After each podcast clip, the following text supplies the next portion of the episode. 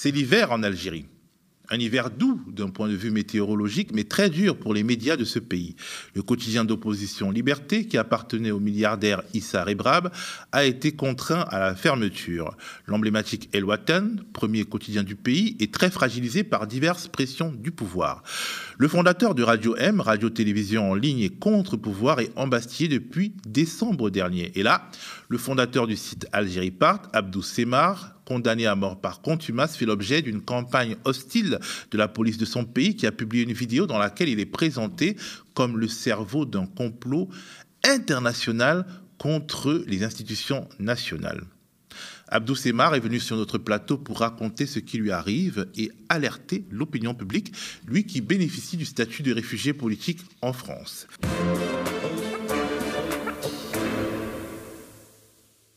Bonjour Abdou. Bonjour, merci beaucoup pour l'invitation et merci pour tout le travail que vous faites aux médias.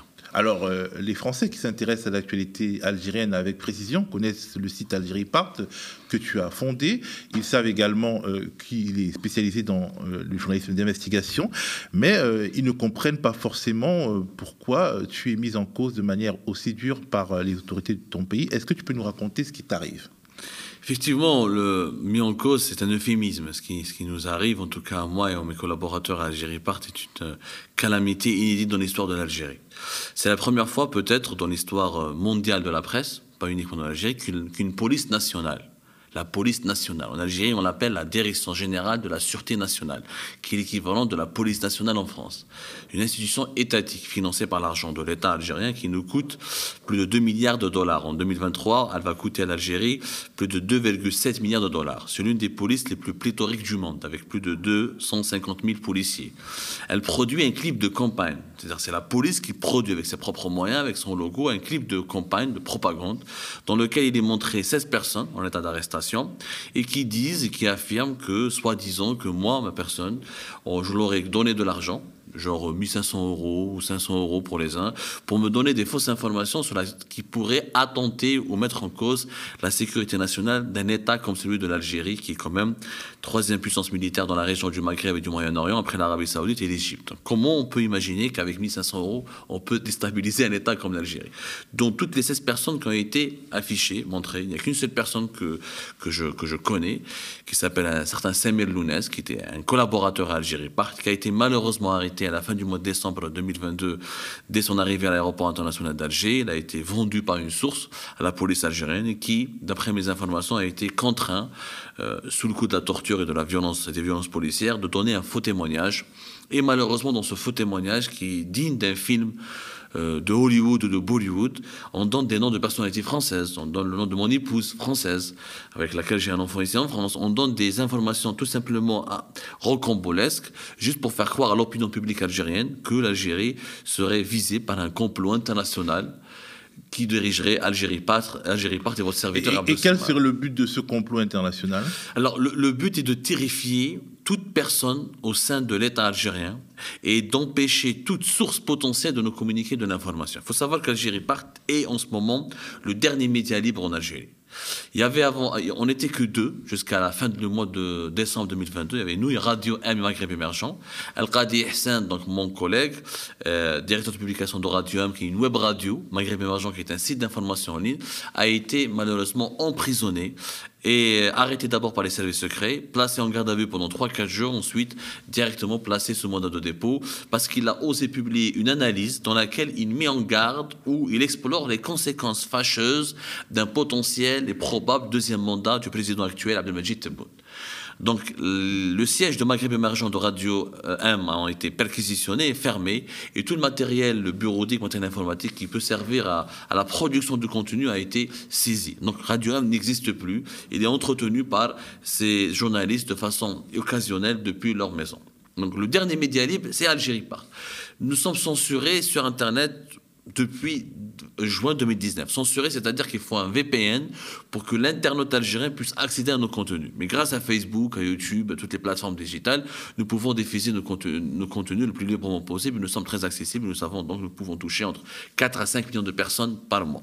Ce qui dérange le régime algérien, c'est que nous sommes le seul média d'investigation qui existe et qui révèle des informations très précises sur un secteur très clé en Algérie c'est le pétrole et le gaz.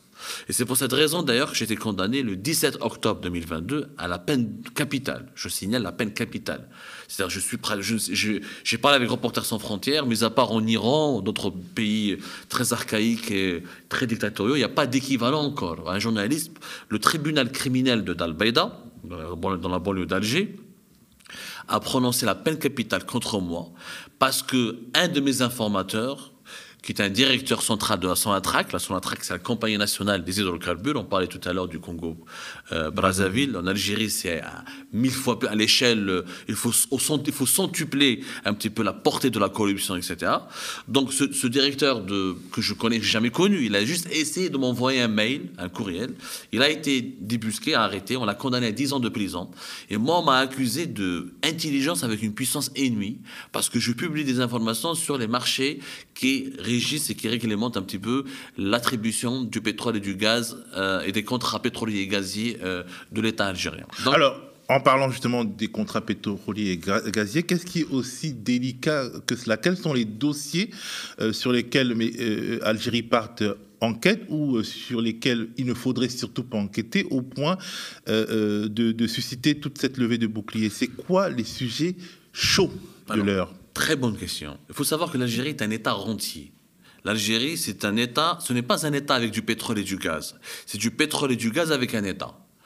96 à 98% des recettes de l'État algérien, c'est du pétrole et du gaz.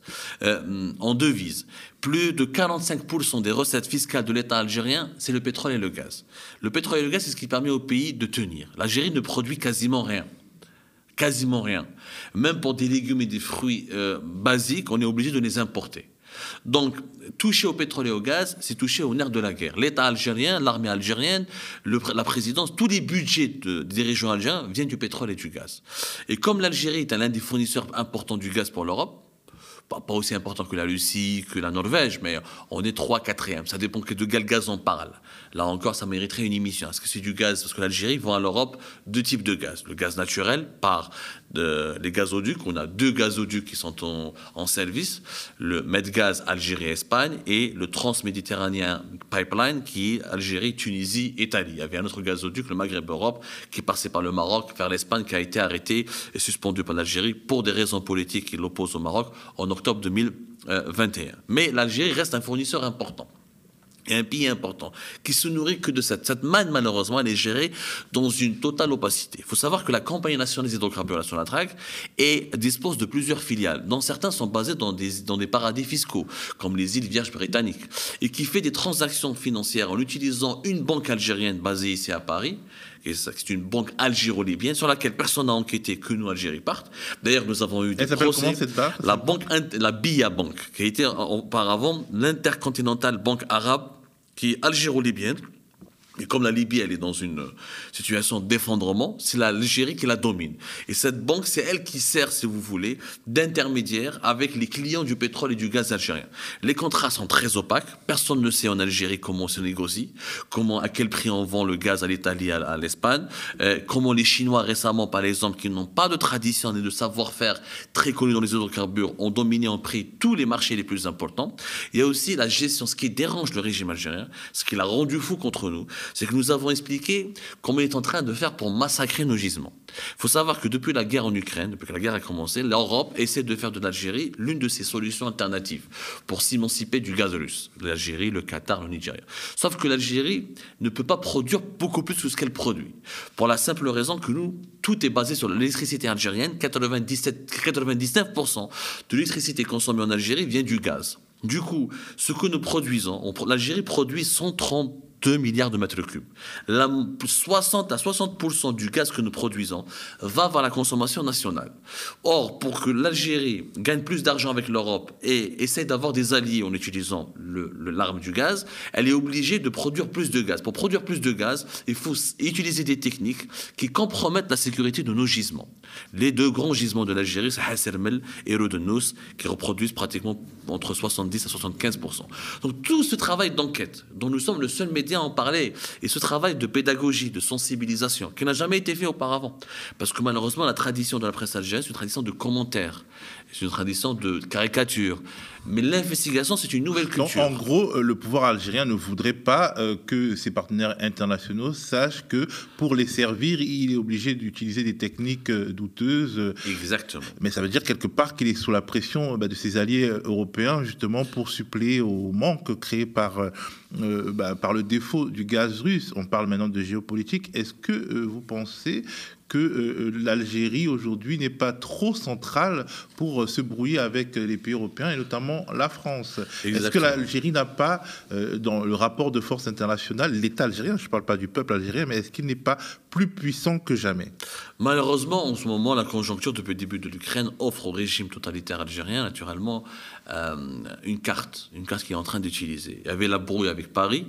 La, Paris et Alger sont réconciliés depuis la fameuse visite d'Emmanuel Macron le 25, 26 et 27 août 2022 euh, euh, à Alger, Alger Oran. Nous avons vu récemment donc l'interview de Emmanuel Macron dans Le Point où il parle des réfugiés politiques qui sont des opposants. Parce faut savoir que euh, l'une des causes de la brouille entre Alger et Paris, c'est l'existence sur le territoire français de personnes comme moi, c'est-à-dire d'opposants activistes qui ont le titre de réfugiés politiques et qui activent et qui militent et qui continuent à entretenir leur métier. Parce que moi, après, dès que j'ai obtenu le titre de réfugié politique en France, octobre 2019, j'ai relancé Algérie Part, etc. Bon, j'ai fait de la prison en Algérie, ça, c'est une longue histoire et tout ça. En tout cas, je continue de, de travailler depuis la France. J'ai des procès en France au niveau de plusieurs juridictions françaises. Justement, gagné. Dans, dans son interview au point, Emmanuel Macron est très ambigu sur euh, la continuité du soutien, que, enfin, la, la protection plus que du soutien que la France, selon les conventions internationales, est obligée d'accorder aux, réfugiés politiques algériens, notamment parce que manifestement il y aurait une sorte de distinction entre ce devoir de protection et euh, la désinformation ou euh, l'activité qu'il peut avoir sur Internet. Cette ambiguïté s'explique par la, la, forte importance de l'Algérie en ce moment pour l'Union européenne. Effectivement, l'Algérie n'a plus de gaz conventionnel à produire, mais elle a du gaz de schiste. Et l'Algérie, c'est la troisième réserve mondiale de gaz de schiste. Et le gaz de schiste américain, on le voit bien, il est en train de sauver plusieurs pays européens contre, pour s'émanciper du gaz russe. Il est très cher. Et il est très, il est très, très polluant, très polluant aussi. Mais il permet à l'Europe de s'émanciper du gaz russe. Le rêve européen, aux Français, c'est un fantasme, c'est que l'Algérie autorise le gaz de schiste. Et nous, nous sommes le seul à avoir enquêté d'ailleurs là-dessus. Nous avons donné des détails, nous avons même donné des chiffres, nous avons expliqué comment, nous avons même donné la localisation des deux, trois premiers gisements de gaz de schiste que les Américains veulent commence à exploiter, que Total est dans le coup, etc. On a tout ça à raconter. Donc si le gaz de schiste algérien est lancé, l'Europe pourra garantir son indépendance énergétique. Sauf que le gaz de schiste, son exploitation exige des centaines de milliards de dollars de capitaux d'investissement. Et pour cela, le régime algérien doit donner des garanties aux puissances occidentales. Parce qu'il faut investir 100 milliards de dollars au bout de 5-10 ans pour pouvoir lancer une grosse production, pour que l'Algérie puisse devenir un grand producteur de gaz de schiste. Donc, cette ambiguïté s'explique qu'on essaye toujours de ménager le régime algérien parce qu'on a besoin de lui. Mais après, la France comme l'Union européenne n'ont pas la garantie que M. Tebboune ou que les actuels dirigeants algériens, ce n'est pas le régime Bouteflika. Le régime Bouteflika a duré et resté 20 ans, il a tenu le pays. Il y avait, à l'époque de Bouteflika, qu'on le veuille ou non, une marge de manœuvre. Les libertés existaient encore. Moi, j'ai créé mon média. elle n'était pas totale quand même, elle, était marginalement. elle n'était pas totale, mais on avait une marge de manœuvre appréciable. Aujourd'hui, l'Algérie pour un commentaire sur Facebook, on va au prison. Dans l'affaire Algérie part, je vais vous surprendre, la police algérienne a convoqué des internautes parce qu'ils ont mis j'aime ou ils se sont abonnés à la page d'Algérie part. Même dans l'Érythrée ou dans la Corée du Nord, on n'a pas atteint encore ce genre de proportion. Vous imaginez Il y a eu une arrestation d'une plus de 70 personnes. 16 personnes ont été retenues, ont été placées en détention, mais les autres ont été convoquées juste pour un j'aime sur Facebook. Donc le totalitarisme algérien se sent encouragé par cette conjoncture, par cette ambiguïté européenne et française. Il se dit, je vais en profiter, l'Europe a besoin de moi. Et par cette conjoncture internationale favorable. Par cette conjoncture internationale favorable. Mais il y a une grosse erreur de la part des autorités françaises. Et je pense que la dernière contribution de M. Xavier Dréancourt, ex-ambassadeur à deux reprises en Algérie, ex-ambassadeur de France, il a bien expliqué que l'effondrement de l'Algérie pourrait mener réellement vers l'effondrement de la France. Dans l'affaire Algérie je, juste, je, le signale, c'est des personnalités françaises qui ont été menacées. Il y a des personnalités françaises. Monsieur François Toisy, par exemple, un ami proche de Monsieur Macron. Il a été reçu à Alger avec tous les honneurs le 26 août 2022. Il se retrouve défamé, menacé par la police algérienne parce que, soi-disant, il m'a présenté des personnalités françaises. Ma femme, elle est française. Elle n'a rien à voir avec Algérie Part. Euh, son nom, son identité, ils ont été exposés au grand public. Demain, n'importe quel fou, n'importe quel taré, avec un coup de couteau, il va Ah, c'est l'ennemi de l'Algérie. Voilà, vu l'importance de la communauté algérienne qui est en France. Ce que je... Bon, on va pas arriver jusque-là, mais alors, je voudrais quand même te poser une Le risque, question. il est là, mon cher, c'est problème. Oui, le- on n'espère pas en tout cas qu'on- que ça arrive que- jusque-là. Mais euh, euh, la question que je voudrais se poser, est-ce que au-delà des relations d'État-État, il y a des relations euh, coupables qui pourraient gêner l'État français dans une sorte de prise de distance avec des pratiques peu démocratiques en Algérie? Il y a une gêne, il y a un malaise. On sent le malaise. Quand on voit comment Macron marche sur les œufs, il parle des libertés de la presse, on voit, par exemple... On a beaucoup évoqué des réseaux franco-algériens, Il y en des réseaux de financement. L'Algérie est un lobby très important. N'oublions pas que la Grande Mosquée de Paris a été une partie prenante dans la campagne électorale de M. Emmanuel Macron. La Grande Mosquée de Paris, Algérie part encore une fois, a été le seul média qui a révélé son financement algérien à hauteur de plus de 2 millions d'euros par an. Donc, bien sûr, l'Algérie est un lobby. Il est normal que la France veuille défendre ses intérêts.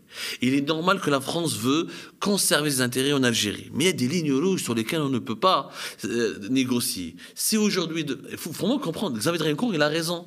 Si l'Algérie s'effondre à cause de cette mauvaise gouvernance, parce que l'Algérie n'est pas, l'Algérie n'est pas la Libye, n'est pas la Chine, n'est pas la Syrie, c'est 45 millions d'habitants, c'est à une demi-heure des côtes espagnoles, c'est le gaz de schiste, c'est du pétrole, c'est plusieurs minerais. Si ce régime tombe, il y a une insécurité qui s'installe en Algérie, on peut dire bye bye à toute la sécurité de tout le bassin méditerranéen.